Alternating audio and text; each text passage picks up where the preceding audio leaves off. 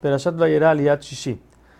Abimelech, después de ver que Abraham salió de la destrucción de Sdom, de la guerra con los cuatro reyes, como habíamos visto en las Perashat pasadas, y que tuvo un hijo a edad, a tal edad, entonces va con él y le pide hacer un pacto que Abraham no va a pelear con él, ni con su hijo, ni con su nieto. Abraham accede a hacer el pacto y le reclama a Abimelech de que él había, Abraham había cavado varios pozos de agua y los sirvientes de Abimelech decían, esos pozos son nuestros, no son ustedes. Había un pozo que todavía estaban peleando en ese momento por él, a lo que dicen, ok, vamos a, vamos a acercarnos al pozo.